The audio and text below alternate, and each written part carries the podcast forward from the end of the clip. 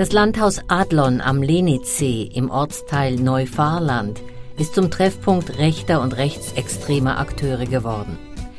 Direkt neben der Villa, die als Hotel und Gästehaus genutzt wird, hat sich in der Straße am Lenitzsee 1 im März 2023 der Potsdamer Radiosender BH1 angesiedelt.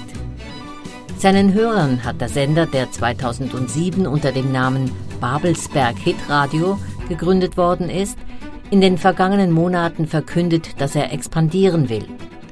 Auch neue Journalisten wurden eingestellt.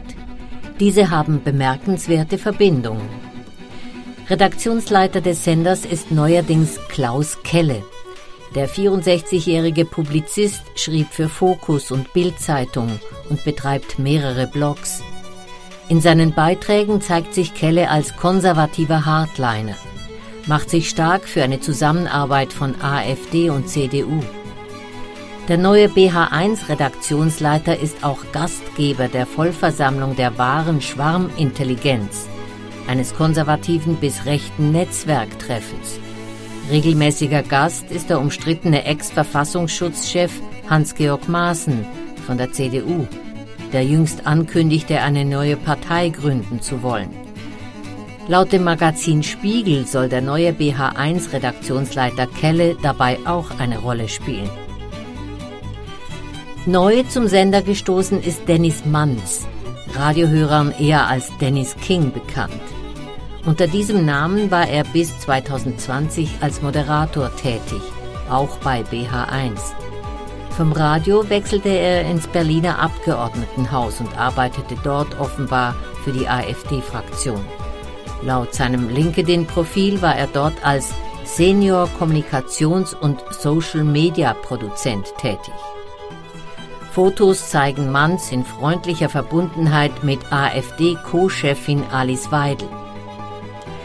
Bei Radio BH1 hat er nun wieder eine wöchentliche Show. Klaus Kelle, Dennis King und ich sind alte Freunde, teilte Radio BH1 Geschäftsführer Hartmut Behrenwald auf Anfrage mit. King habe schon viele Jahre für Radio BH1 als Moderator gearbeitet. Eine politische Ausrichtung des Senders gebe es nicht. Jeder Mitarbeiter verantwortet seinen Beitrag und hat seinen Stil. In einem Interview mit dem Magazin Der Potsdamer, dessen Geschäftsführer Steve Schulz eine eigene Sendung bei BH1 hat, hieß es Ende Oktober 2023, aus dem Regionalsender soll ein TV- und Radiosender namens Schneiders werden, der in ganz Deutschland empfangen werden kann das erste deutsche TV-Radio. Geplant seien parallele Online-Services. Start soll der 14. Februar sein. In dem Interview stellte der Sender auch das Personal für die Expansion vor. Dazu gehört der neue Programmgeschäftsführer Uwe Schneider, einst Gründer des Babelsberger Kinderradios Radio Teddy. Nach Angaben der Medienaufsicht Berlin-Brandenburg ist Schneider mit 49 Prozent Miteigentümer von Radio BH1. In der Potsdamer geht es auch um den Anspruch des Senders. Wir werden niveauvoll unterhalten, meinungsfrei informieren und gute Musik spielen, versprechen die Chefs. Zur Ausrichtung heißt es von Programmchef Schneider, wir vertreten die Mehrheit unserer Gesellschaft, die laut Allensbach mit über 70 Prozent politisch der Mitte zuzuordnen sind.